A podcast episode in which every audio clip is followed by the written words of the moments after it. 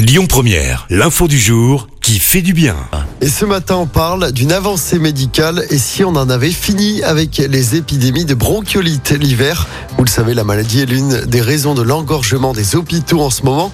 Eh bien, plusieurs laboratoires planchent actuellement sur un vaccin contre la maladie. C'est par exemple le cas de Sanofi, pourrait être commercialisé à l'automne prochain. Il s'adresse aux nourrissons et vient d'être approuvé en Europe. Alors concrètement, il s'agit d'une injection d'anticorps. Il protégerait alors les nourrissons pendant 5 mois. France, au Royaume-Uni et en Allemagne, près de 30 000 bébés de moins d'un an participent actuellement à l'essai clinique. Écoutez votre radio Lyon Première en direct sur l'application Lyon Première, lyonpremière.fr et bien sûr à Lyon sur 90.2 FM et en DAB+. Lyon Première